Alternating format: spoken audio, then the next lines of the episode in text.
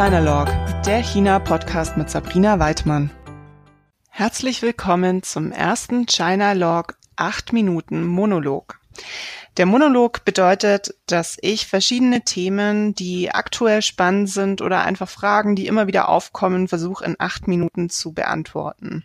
Heute also das Thema schlechthin, äh, worum sich gerade alles dreht, und zwar Fußball. Wir sprechen aber natürlich nicht nur über Fußball und die WM, sondern wir sprechen über Fußball in China. Da stellt sich aber natürlich die Frage, warum ist China eigentlich nicht bei der WM? Das kann man ganz einfach beantworten. China hat sich wie eins der ähm, vielen Länder, wie beispielsweise Italien und die Niederlande, dieses Mal nicht qualifiziert und ist somit auch in Russland nicht mit dabei. China hatte sich bislang auch erst einmal für die WM qualifiziert und zwar war das 2002 in Japan und Südkorea. Was kann man alles wissen über Fußball und China? China ist sehr, sehr bestrebt, ähm, mehr Erfolg im Fußball zu haben und hier nach oben zu kommen. Es gibt beispielsweise den äh, China Football Reform and Development Plan. Darin geht es, China bis 2050 zum Weltmeister zu küren. Zum Weltmeister zu küren heißt, dass China bis dahin einfach verschiedene Punkte durchführt, wodurch sie dann bis 2050 tatsächlich auch Weltmeister werden können. Dazu gehören zum Beispiel verschiedene ähm, Förder Programme für, für Jugendliche, weil man momentan eigentlich noch nicht wirklich von Nachwuchsligen sprechen kann. Das heißt, dadurch sollen durch verschiedene Gelder, die da freigemacht werden, große Fußballschulen Schulen gebaut werden. Da ist aktuell die Rede von rund 20.000 Schulen, die sich auf Fußball spezialisieren sollen und 70.000 neue Fußballfelder gebaut werden sollen. All das schon bis 2020 um dann eben weitere 30 Jahre später Weltmeister zu werden. Aktuell, wie weit das alles gekommen ist, kann man zumindest erahnen. Man hat beispielsweise Guangzhou Evergrande. Das ist so, ja, der, einer der größten Vereine, die auch momentan eine der größten Fußballschulen haben. Dort trainieren 3000 Jugendliche. Insgesamt kann man jetzt in China von einer, ja, noch nicht ganz zu großen ähm, Fußball-Community sprechen. In China gibt es momentan ungefähr 10.000 aktive Spieler, die dann auch mehr so Richtung Profispieler gehen. Wie sieht es aber momentan aus und was soll bis 2050 noch alles passieren? Wir können beispielsweise sehen, dass sich China auch sehr für die ähm, Austragung der WM 2030 beziehungsweise dann auch 2034 ähm, interessiert. Der Präsident Xi Jinping hatte hier, hierzu beispielsweise schon den FIFA-Präsidenten Gianni Infantino zu Besuch und hat den tatsächlich sogar in der großen Halle des Volkes in Peking empfangen. Also da sieht man schon, was ähm, Xi Jinping auch für ein Fußballfan ist und da natürlich dann auch stetig dahinter steht, das Ganze auszubauen. Was ist aber nach wie vor das Problem? Also zum einen gibt's mal die China Super League, das ist so wie bei uns die Bundesliga.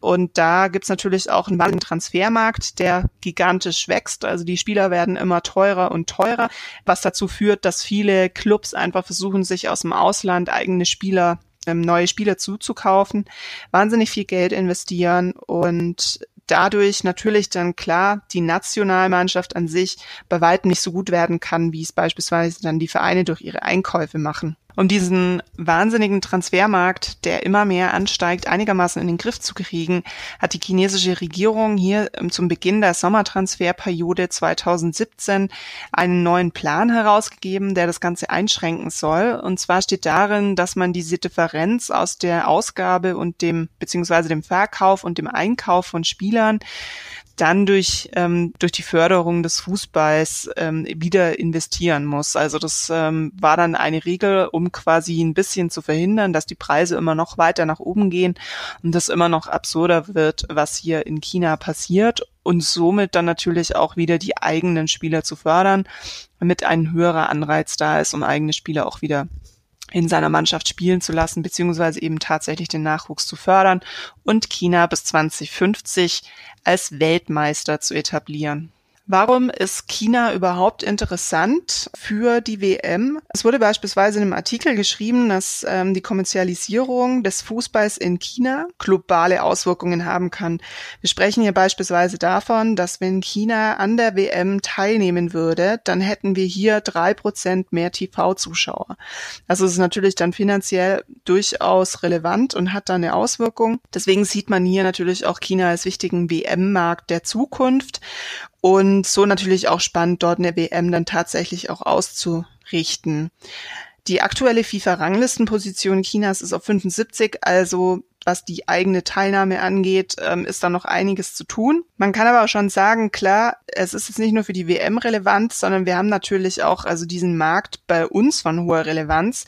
Der eine oder andere hat bestimmt auch schon mitbekommen, wie deutsche Clubs hin und wieder in der Sommerpause mal nach China fahren und dort kräftig die Werbetrommel rühren.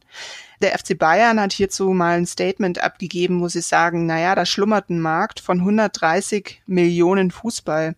Sympathisanten. Man spricht in China dann hier auch tatsächlich von Sympathisanten, weil es nicht diesen Fankult gibt, den es bei uns, äh, der bei uns vorliegt. Aber 130 Millionen Fußballsympathisanten, das sagt natürlich auch einiges aus über den Markt, der hier für Fanartikel entsteht.